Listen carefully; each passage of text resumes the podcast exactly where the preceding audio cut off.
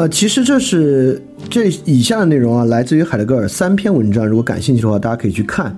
一个是当然都比较难读啊，一个是海德格尔论技术的本质，呃，不是，呃，关于技术的问题。第二个是海德格尔关于科学的问题。第三个呢是海德格尔关于世界图像的这个问题。前两篇文章呢在海德格尔的演讲集里面，第三篇文章呢关于世界图像的问题呢在海德格尔的临终录里面。如果大家感兴趣的话，可以去看。我这里引了这篇文章之中海德格尔的一句话，很有意思。海德格尔说：“技术的本质在任何意义上都跟与技术无关。”这个和最近另外一本书形成强烈的反差，就是大概在呃二十世纪初有一个挺有名的一个研究研究复杂现象的经济学家叫 Brian Arthur，写了一本书叫《The Nature of Technology》，就叫做技术的本质。那这本书呢，就与海德格尔这句话完全相关，完全相反。这本书里面技术的本质完全是技术性的。我们之后还会提出，在后面的里地方，我们会引一下这个 Brian Arthur 的技术的本质，来看他跟海德格尔差的有多远啊！就两个人反思深度是不同的。当然，Brian Arthur 这个写法，呃，是完全在技术逻辑框架之内的。如果你真是做技术研究和技术研发的，这篇这本书可能还真是给你很大的启发。呃呃，这本书在豆瓣评分也不低啊，八分啊。但是我给这本书只打了两颗星，因为实在是进不去。而海德格尔讲技术呢，确实啊，呃，我们以为海德格尔会讲技术怎么发展的，技术怎么来的，但其实，呃，如果你大概了解海德格尔，听过我们之前海德格尔上中下，你都知道海德格尔是某种存在论意义上的视角，呃，初听起来呢可能会不太习惯，所以我后面的部分呢，我尽量讲慢一点，我我看能不能把它讲清楚一点啊，因为海德格尔这些东西呢不是特别特别好懂，所以我会尽量多举一些例子，看能不能把它讲明白。所以说，我们看海德格尔能领我们走多远吧？对于技术问题，能够带给我们什么样的一些新的启发？首先，这个技术是什么？在古希腊，技术是什么呢？是个特别特别重要的问题。我们知道亚里士多德说，我们通达真理的三种方式，一个是 episteme，一个是 phronesis，一个 technic，也就是说，我们有真理、实践智慧和技术。呃，可以用“技术”这个词来暂暂时翻译啊，三种通达真理的方式，或者三种知的方式。因此呢，在古希腊啊，这个 techne，呃，它跟 episteme 就是这个真理啊是相对的，它都指对某物本身的精通和理解。所以制作本身呢，技术本身呢，就是去精通和理解某物。呃，今天的技术也一样，比如说今天拉小提琴的技术啊，你当然要精通和理解小提琴了；你去做一个强子对撞机，当然要精通和理解高能物理啊，等等等等的。而在亚里士多德的时代呢，像诗歌呀、悲剧啊，都是 technique，是某种制作物，是某种技术。呃，但古希腊与今天呢，也有非常非常大的不同。也就是说，在古希腊啊，技术是导致一个存在者存在。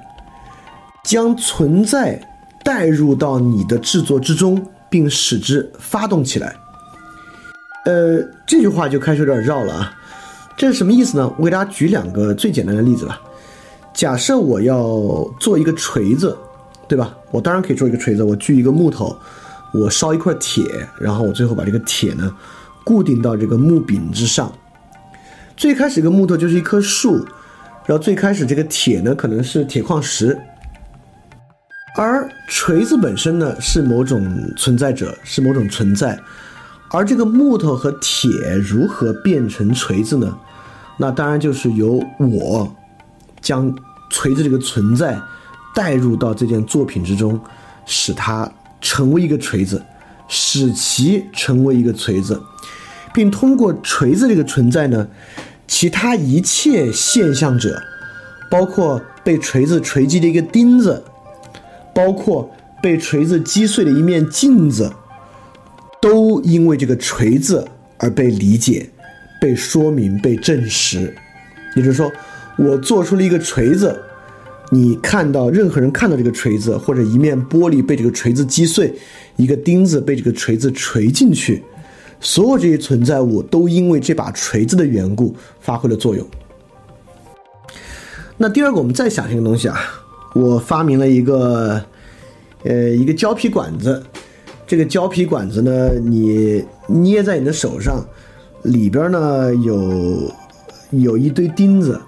你要捏用力一点呢，这个钉子就扎你的手；你要捏的不那么用力呢，你就没什么感觉。这个是不是一个制作物呢？在古希腊的意义之上，这就不是个制作物，因为它本身并没有将任何存在带入进来，也没有让其他现象因为这个存在。或不存在被理解、说明和证实。我们今天也一样啊，就是有很多那种看起来特别没有意义的发明，或者说完全不知所云的东西，对我们来讲呢，我们很难把它叫做一个作品，对吧？其原因呢，就是因为它没有让我们理解任何东西，没有让任何东西与它发生勾连。所以在古希腊，啊制作物就有强烈的这个意味。呃，制作物呢，就是我们将存在。带入到某个作品之中，它本身呢是某种去弊，那么本身呢，我们一看到它，很多东西呢就得到了理解，这么一个东西，而本身呢，它是也是与天然物有很强的对比关系的，这是为什么呢？也就是说啊，我们看旷野上长起来一棵树，或者说我们看一条河。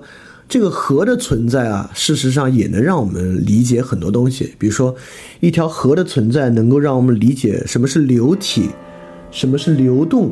包括孔子“子在川上曰：逝者如斯夫”，能够让我们理解，呃，流逝，能够让我们理解好多好多东西。就一条水的存在，这个水的存在，它也让其他现象者作为存在或不存在被理解、被说明、被证实。但这个东西呢，本身就不是制作物。所以说，制作物与天然物呢，唯有一个区别，就天然物可以自动将存在带入其自身，像一条河一样；而制作物呢，只有由人能够将存在带入其自身。所以这个呢，就是古希腊意义上的技术。因此，如果在这个意义上，我们要去说古希腊意义上的技术与今天技术的区别呢，我们就可以用这两个词来做一个区分。就是实现与作用。古希腊讲那个 techne，将某种存在带入到作品之中，也就是说，那个存在是在先的。我们要通过这个作品啊，把那个存在实现出来。它有点那个潜能实现二元论的意思啊。而今天这个 technology 呢，并不用预设任何现在的存在，它要的就是要起作用。也就是今天的 technology，就是我们有一个目的，用这个方法呢，能够让那个目的得以起作用就行了。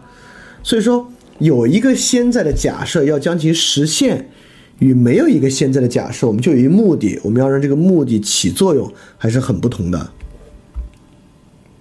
什么叫做有一个目的让它起作用啊？就比如说，在这个金融市场上有一种东西叫量化投资。这个量化投资呢，就是我们有一个算法，这个算法能够帮助我们自动的进行，就依据市场现在的状况，自动的进行投资决策。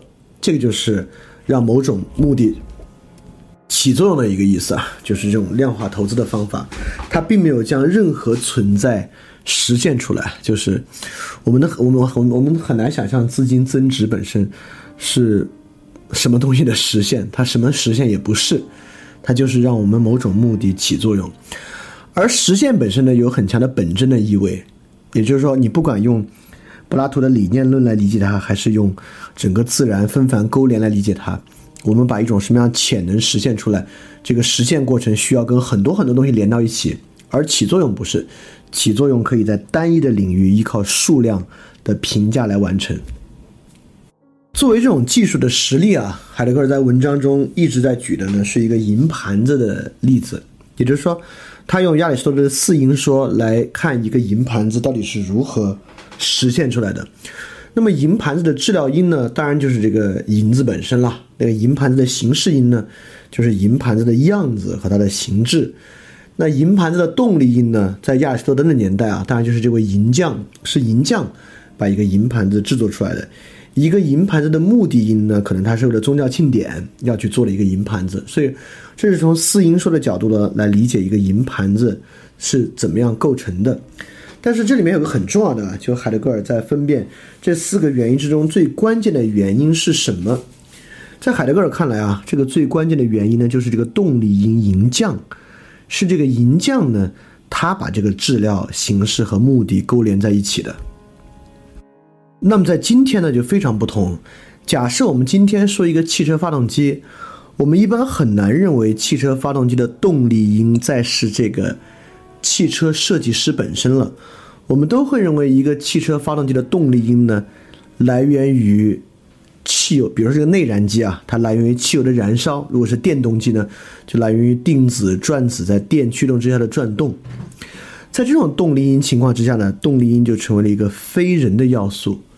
确实，在今天，我们也认为是动力因在驱动这一切，但今天动力因的驱动呢，就缺乏了银匠的这个要素，它就可以没有来源，或者它仅仅来源于某种科学的原理。这个事实上是古典技术和现代技术一个特别特别大的区别。这个区别呢，在我们上次节目之中表述为两种不同的感官。在海德格尔这里呢，是从另外一个角度去阐述它。呃，这个时候为了好理解啊，我们还是要再引上次的一个例子，就是营造法式里面那个例子。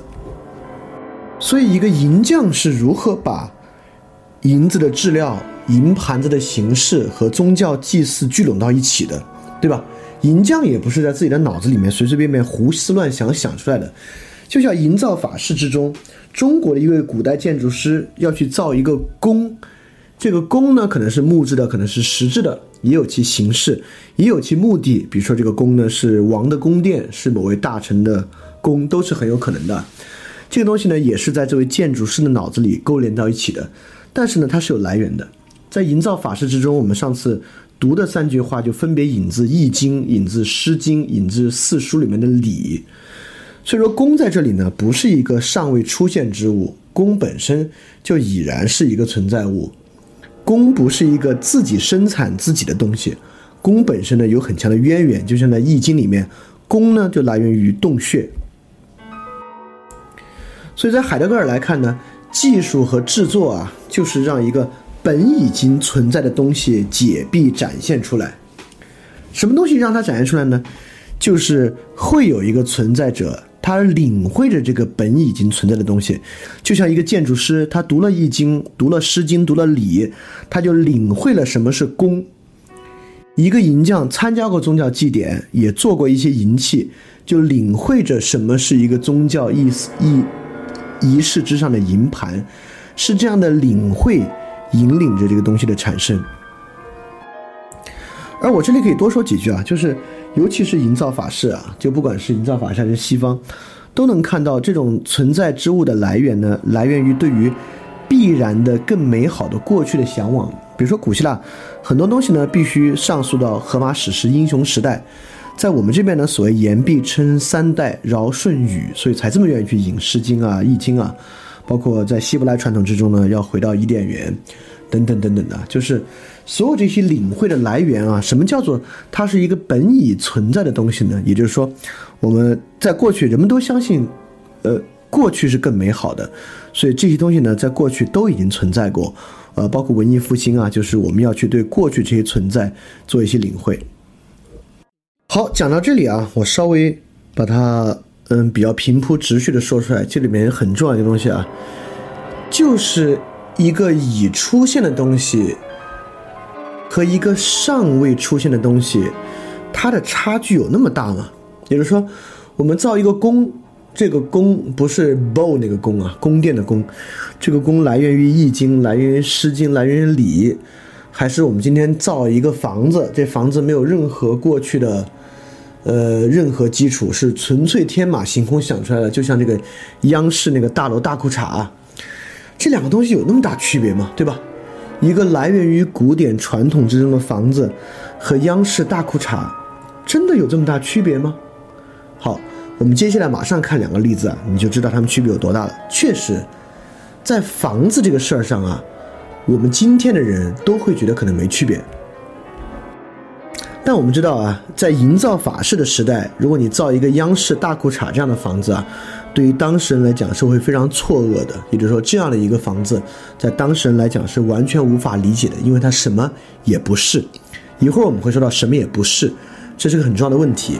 但是我知道，对今天人来讲啊，什么样奇形怪状的建筑和雕塑你都见过，所以央视大裤衩这样的房子呢，对你没有触动。但接下来我要举两个例子，尤其是这两个例子彼此之间的关联，你就立马明白了什么叫做本已存在之物和一个尚未存在之物的区别。这个例子呢，就是传统农业与转基因农业，传统婴儿与基因编辑婴儿的区别。传统农业呢，都是人类驯化的自然里面有的植物作物，遵照自然过程，也就是这种生产过程啊，是将本已存在之物以人的方式把它带入，而这种带入本身呢，都可能不能完全算某种生产啊，它是个照料自然的过程，让它维持某种自然的面貌。那传统医学也一样啊，传统医学照料的一个人的生长过程，让它维持着生长本身的平衡和原貌。但转基因农业就不一样了。转基因农业呢，发明着非自然的农作物，在自然中绝对不会有的新的农作物；而基因编辑婴儿呢，发明着自然中没有的非自然的生长。它就像弓来源于自然中的洞窟，而央视大裤衩呢，什么来源都没有。呃，在一个建筑上呢，大家都能够接受。甚至今天转基因农业虽然已经挺有争议的，但很多人依然能很好的接受。但是基因编辑婴儿，很多人初听起来呢就都不能接受了。所以我认为，从转基因农业到基因编辑婴儿这步跨越，虽然都是对于。一个生物在胚胎阶段进行主动介入改造其基因，但是为什么绝大多数人啊，我相信今天其实都比较群里的人都比较能接受转基因农业，但却都不太能接受基因编辑的婴儿。这中间这一步跨越，对于理解现代技术和海德格尔因为技术带来的问题是特别特别重要的。所以说，说回到刚才两个东西，一个是本已存在之物将其带入存在，一个是从未存在之物。我们讲它发明出来，这个呢，就是古代技术与现代技术在海德格尔意义上一个特别大的区别。在这个区别之下呢，海德格尔把它区分为两个东西，就是照料与促逼。照料，我们之前讲阿伦特的那个文化概念讲过，culture 本身就有很强烈的照料的意味，所以说那种将本已存在之物带入存在，本身其实是某种照料，包括。一个人建一个宫，银匠做一个银盘子，等等等等，本身呢都是从某种传统之中的某种照料，促使其自然发生出来，对吧？我们之前说到塞尚在那个呃 special 节目里面讲到塞尚画画，也知道塞尚并非天马行空的在将其想象画出来，塞尚本身呢也是照料的自然，将那已然存在的自然以更符合自然的方式呈现出来。而今天，不管是转基因农业，还是基因编辑婴儿，还是央视大裤衩呢，其实本身呢，在海德格尔的意义之上呢，就是一种对自然的促逼、促进的促、逼迫的逼，是这么一个词。这个照料与促逼是什么意思啊？在刚才这几个例子之中呢，就没那么明显了。我们马上再举另外一个例子，这个例子直接来源于海德格尔的文章之中。这个例子一出来，你就立马理解了什么叫做照料。什么叫做促逼？这个就是海德格尔在文章中举到的桥梁和水坝的例子。在桥梁这个例子之中，我们是怎么一种照流和带出呢？它是一种带出的过程，也就是说，就我们在河上架一座桥，这个桥呢能够让河的两岸连到一起，但是呢，这个桥下面啊，这个水还是自然的流。我们知道我们在设计桥的时候，桥上有很多孔洞。孔洞一方面呢是让水位即便上涨了，这个桥也可以自然流淌。第二，那种木质桥的孔洞呢还能保持风很大的时候，这个木质桥能够让风也很好的通过。所以说，一个架在河上的桥梁本身是顺应着这个已然存在的河、已然存在的风、已然存在的岸形成的。因此，海德格尔呢将这种过程啊称为带出。那水坝就完全不一样了啊！我们在呃，可能今天群里的同学都经历过三峡大坝合龙吧？我们就知道，水坝恰恰就是要把河阻断。一个桥梁为了本身的存在啊，就尽量不要把河流阻断，而水坝呢，恰恰就要把河流阻断。也就是说呢，它必须把水转化成某种储存物。也就是说，我们知道水坝是干嘛呢？很多水坝都是来发电的，发电呢就是要利用水压之差。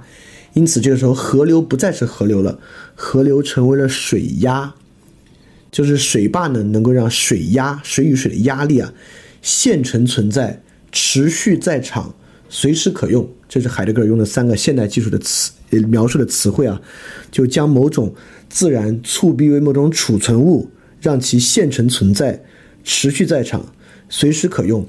这里我说一个可怕的东西啊。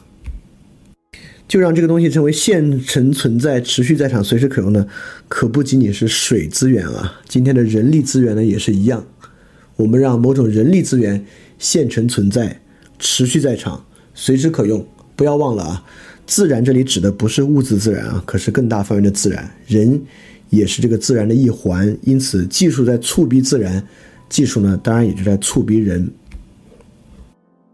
这里呢就会形成一个很大的反差。在海德格尔提水坝和水电站这个例子的时候呢，海德格尔就说，与其说是水电站建在莱茵河上，不如说呢是莱茵河建在水电站上。当然，更准确的说呢是莱茵河建在现代工业体系之上。不要忘了，这里用了“莱茵河建在”这个词，因为我们都觉得河流啊，在一个桥梁来讲，河流是已然存在的自然物。但是，当我们用水坝把河流隔绝的时候呢，其实河流已经不再是河流了。我们发明了一个新的莱茵河，我们建设了一个新的具有水压差的莱茵河，我们将它建立在现代工业体系之上。所以说，确实不是水电站建在莱茵河上，而是这种新的莱茵河建在水电站和现代工业体系之上。所以这就是古代技术和现代技术两个很大很大的区别啊，在桥梁和水坝这个例子上呢，就得到了很好的体现。当然，这个呢只是这种古代技术与现代技术差异的起点。马上我们进入就会进入其第二个特别特别重要的技术特征，而这个技术特征呢，会形成更巨大的今天技术的强力特点。也就是我们刚才说了，海格尔三个词：现成存在、持续在场、随时可用。我们就举水坝这个实际的例子啊，水坝呢随时可以开闸发电，只要有水位储存。但是怎么让水坝的发电随时可用呢？最简单来说，这个水坝呢必须与电网连在一起，只要它与电网连在一起呢，它就随时可用。但这个电网怎么随时可用呢？电网随时可用呢，就需要这个电通到居民家里面有电器，有电器呢，这个电网才会随时可用。我现在打开灯，那这个灯呢就连通了电网与那个水坝发出来的电。那怎么让家里这个电灯随时可用呢？就需要我们建的房子里面铺设电线，也需要让我们能够去买到这各式各样的电器啊，这就无穷尽了。也就是说，现代技术啊，将某物聚集起来，将其摆置到一个可使用的位置。这说的可不是在它的现场被使用。一个水坝发出来的电不是在水坝上用的。我们都知道，一个桥梁连接两岸啊，就在桥梁上起作用。但一个水坝发电可不在水坝上起作用。一个印度 call center 的小哥坐在印度接电话，可不在印度起作用。今天的技术啊。凯勒格尔把它叫做集合摆置 （gestile）。集合指的是我们刚才说那个水坝的部分啊，摆置指的是就是将其摆进一个无限的循环关系，上一个技术与下一个技术环环相扣相继的一个关系之中。而我们刚才讲的 Brian Arthur 那本书《技术的本质》，其实就是在描述这种技术前后相继。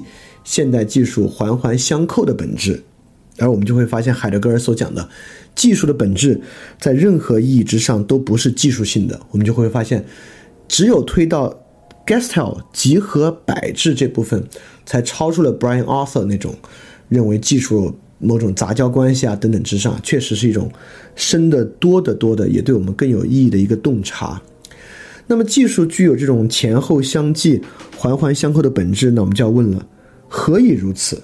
为什么技术应该以及需要环环相扣？其根本原因是这个，也就是说，这里有一个比较深的原因啊，涉及到海德格尔对科学的一个反思。也就是说，这在回答这个问题：为什么科学和技术不是中立的？因为这个科学和技术，尤其“科学”这个词 （episteme） 最开始也跟理论相关。在古希腊的时候，理论啊、观察啊、观看啊，与今天的观察和观看意思的差别其实非常非常大。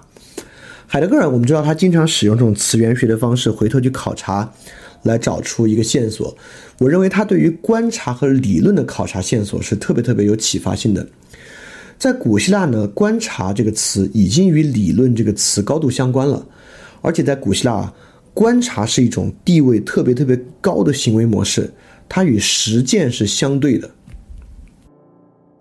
也就是说，实践是属于这个实践智慧 （phronesis），观察和观看就是属于这个真理 （episteme） 的。在古希腊呢，观看本身与无蔽，就是去遮蔽，本身有很深的关系。也就是说，我们通过观察，恰恰就是要让一个物回归它最真实的、最去遮蔽的状态。而理论在古希腊是什么意思呢？意思就是对于真有所守护的某种观察。我们之所以发明理论呢，就是要让我们的观察来守护这个真。在古希腊呢，观察大概就是这么个意思。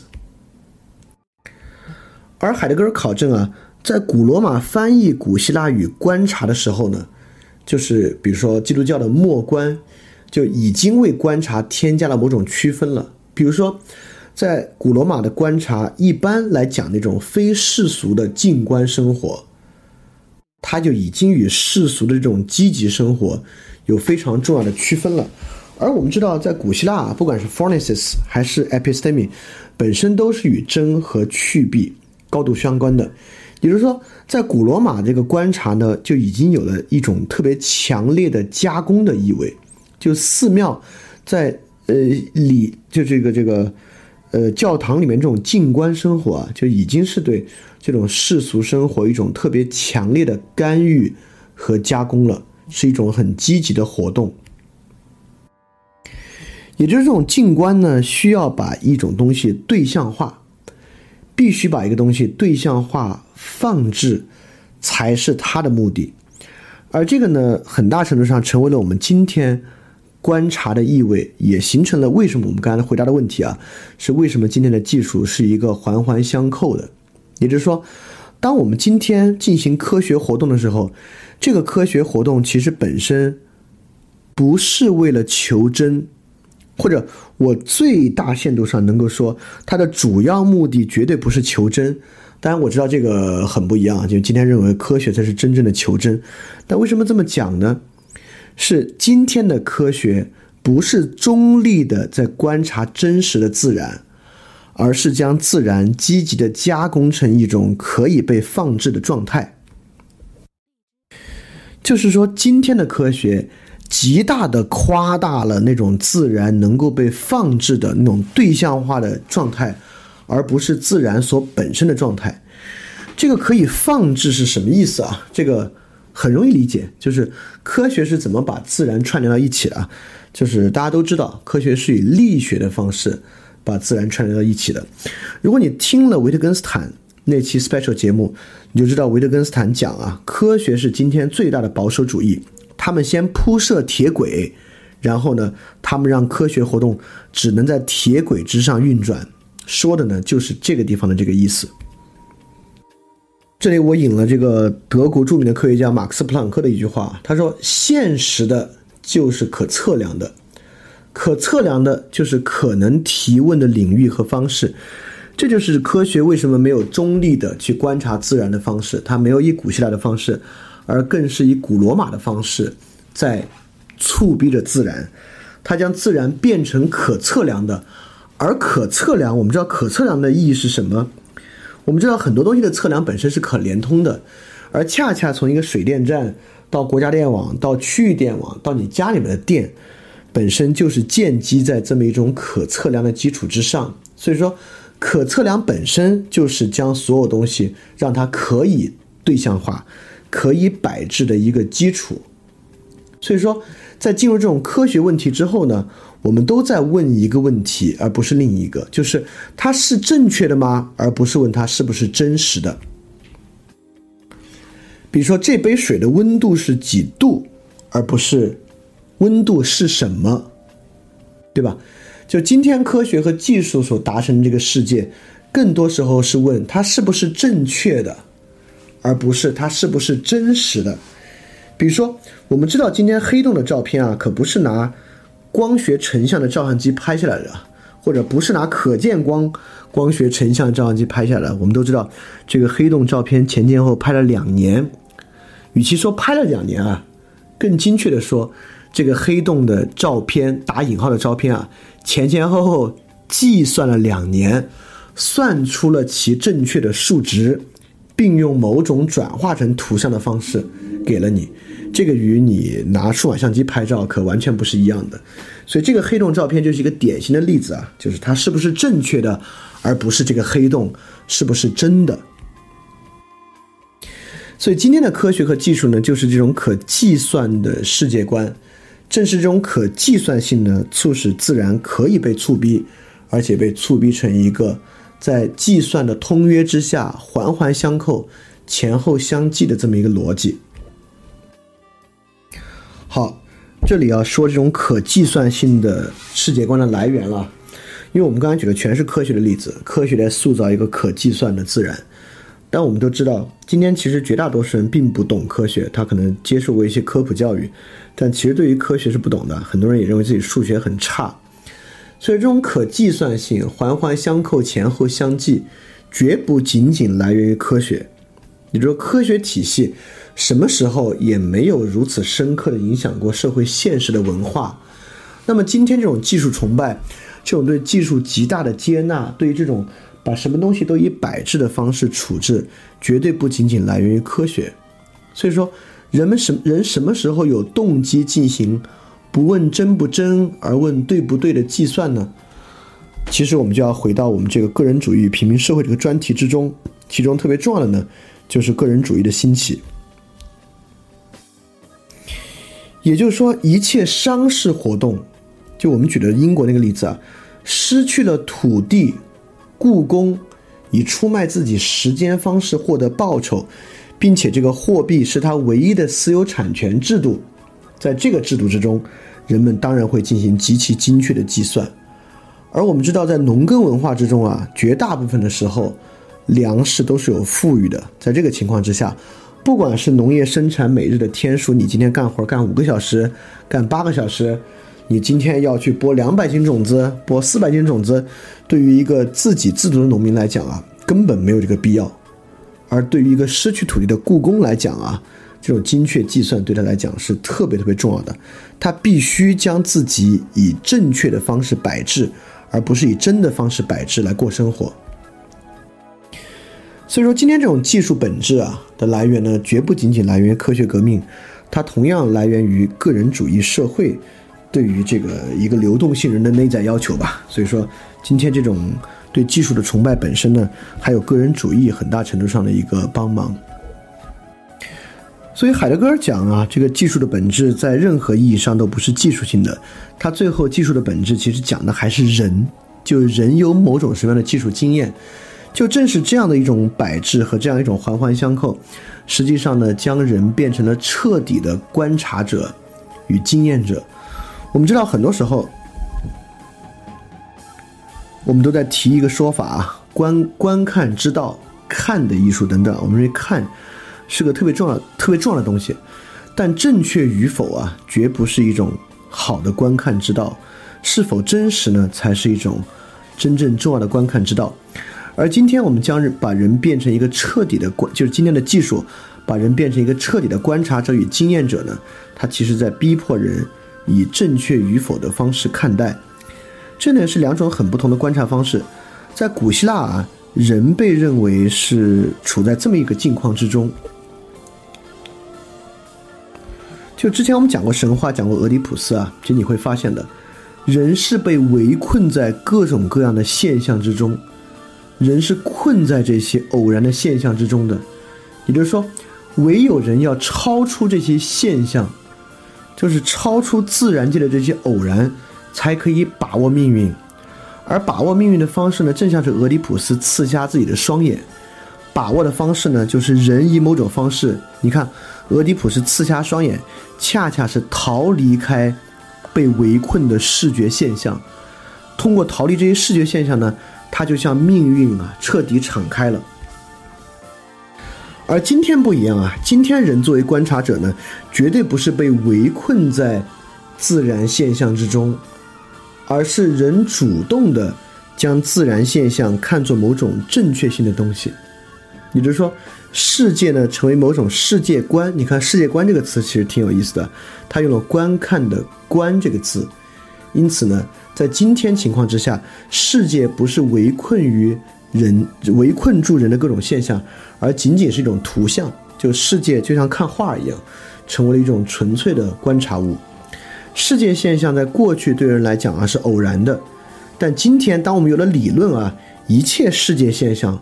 都是正确的，也就是在古希腊的世界之中，世界的本质是必然的，但表象啊都是偶然的。人恰恰是要超出这个偶然，但今天呢，世界的本质和表象都是必然的，就是说，今天呃，任何一个城市刮了四级的风，这是必然的，它是由这个城市与周边的气压差决定的，而这个世界的本质呢？就这个气压差背后的物理学原理，它也是必然的。所以说，今天的人成了一种特别彻底的观察者与经验者。所以今天“主体”这个词才被仅仅用于形容人。过去 “subject” 这个词可以指一切现身之物、一切现象之物都是 subject，但今天唯一能够成为现象的只有人，而其他所有东西都变成一种必然的图像。这个东西很重要啊！我知道讲到这儿，你可能已经进入今天最一头雾水的部分了，就是这个世界成为图像，人成为主体，so what？好像不能理解，对吧？所以我马上说这个，就是恰恰恰是今天的技术啊，将世界转化成为图像，将人成为纯粹的主体，其实有特别巨大的影响。因为只有世界成为图像，人成为主体呢？才会有真正意义上的个人主义，意思是说，因为每个主体啊都是一个特别纯粹的观察者，世界是由他观察的图像，所以说每个个体都可以有一种与世界分割，也与他人分割的主观世界。就当我们说什么所谓的一千个人有一千个哈姆雷特啊，讲的就是这种个人主义的视角，每个个体都有一种与世界割裂。且与他人割裂开来的主观世界，恰恰也只有在这样的情况之下，我们才会产生人类学这样的学科，就是我们去看各个不同地方的人如何主观的看待这个世界。而我们之前讲过，人类学里面有西方中心主义啊，就怎么去理解人类学视角中的西方中心主义呢？也就是说，西方人认为自己掌握的客观的尺度。参考就这个客观，比如说我们都知道宇宙是大爆炸的，宇宙是符合物理规律的，这个是与主观无关的客观尺度。那么由它做对照，所有其他东西呢才会成为主观。也就是这是海德格尔做的一个非常非常重要的辩证：没有参考性的客观，就不会有主观。也就是说，我们今天认为啊，这个地方太主观了，或者我们认为我的主观。价值啊，恰恰是定义着我的。当你这么说的时候呢，你必须先认可有一个纯粹参考的客观在前面。而在古希腊是没有的，在古希腊呢，每个人的命运是极其个殊性的，每个人呢有不同的命运。但今天啊，这个因为命运是最真的嘛，今天这个真啊，这个客观呢却是普遍性的。今天这个客观普遍性有个什么影响啊？其实有一个很大的影响，就是说啊，在今天的世界图像之中，唯有这个普遍的客观是重要的。也就是说，唯有能够被支配和利用的东西啊，是唯一的真实。就像马克思·普朗克说的，就唯一的真实就是可测量性。在今天，只有能够被支配、能够被促逼、能够被利用的呢，才是唯一的真实。嗯，就像今天我们会听到很多人说：“哎呀，其他东西都是虚妄，还是多赚点钱吧。”其实这样的一句大白话之中啊，其实已经，呃，带出了这样的一个现实：在世界图像之中，唯有能被支配、被利用的，才是唯一的真实。只说到上面那部分呢，其实还没有。嗯，走入到更深，走入到更深啊！海德格尔将其比喻为，其实是存在压抑着事。这个地方要稍微慢一点，多说一下了。我们刚才说了，就锤子和一个橡胶里边好像有钉子的区别。一个锤子是我们可理解的，因此呢，它是一个锤子。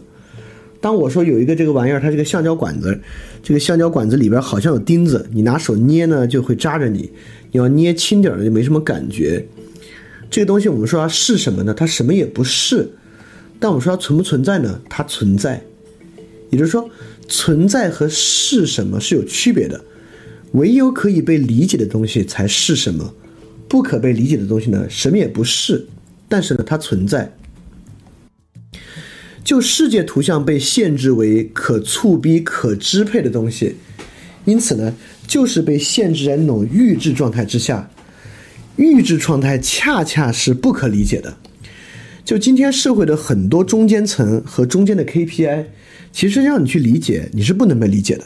一会儿我们会说有好几种不可被理解的方式，而真正的目的呢，恰恰是被隐藏的。